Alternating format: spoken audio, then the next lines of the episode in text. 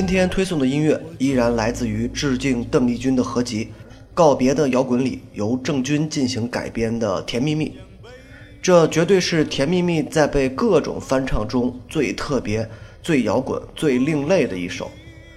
郑钧在这首歌里面其实最能表现出他的特点：一开始慵懒颓废的嗓音，然后会拖着长腔的开始摇滚，音乐也是他最喜欢的 grunge。所以很多时候，我也愿意把这首歌当成是他的代表作品之一。整张专辑中，对于邓丽君音乐进行解构最彻底的，也就是这首《甜蜜蜜》。除了旋律上保持一致，其他从编曲到情绪的输出，已经完全没有了邓丽君的影子。郑钧用自己的特点，让这首歌显得非常玩世不恭。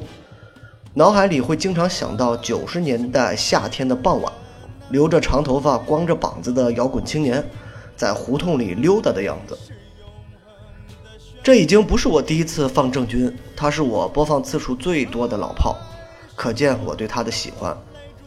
早年的郑钧，无论从音乐到外形，绝对都是摇滚青年羡慕的模样。尽管现在的郑钧似乎离音乐远了很多。但是相比较一些依然活在盛名中的老炮们，他已经很难得的走在了前面。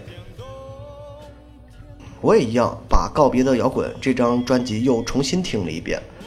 忽然我就想到了一个问题：如果这张专辑出版的时间是现在，会有怎么样的后果？想想看，前几天比昂的致敬演唱会上，《二手玫瑰》的重新编曲被台下各种辱骂。互联网上也是那么多激烈的抨击，就可以预料到告别的摇滚的下场。值得庆幸的是，一九九五年还没有互联网，没有网民，没有所谓的意见领袖，所以这张专辑才能诞生。否则，也许到了今天，在前期的企划上，这张专辑就有可能被毙掉。二十多年已经过去了，但听众的音乐素养依然停留在翻唱必须是唱得像的基础上。我相信邓丽君、黄家驹都会对这样的乐迷感到失望，而恰恰也就是因为这样一大批所谓的铁杆乐迷，将比昂推到了风口浪尖，一轮轮的话题输出。还是回到这张专辑吧，《在水一方》、《船歌》、《爱的箴言》，他们同样都是这张专辑里的好歌。如果有机会，我希望能淘到这张专辑的磁带版，也算是一种留念。我也希望有一天，比昂的歌迷也能真正学会尊重音乐，可以有一张完全颠覆比昂的致敬专辑的出现，而不是永远停留在追捧翻唱之上。结束，开始听歌，郑钧《甜蜜蜜》。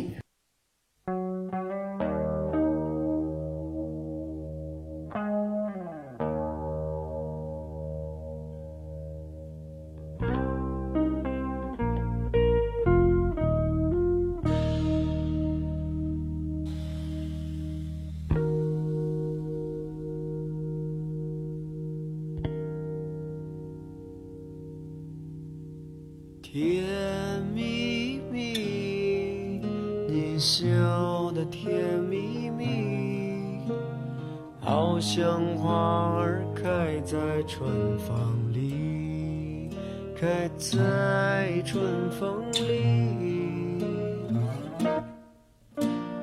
在哪里，在哪里见过你？你的笑容多么熟悉，我一时想不起。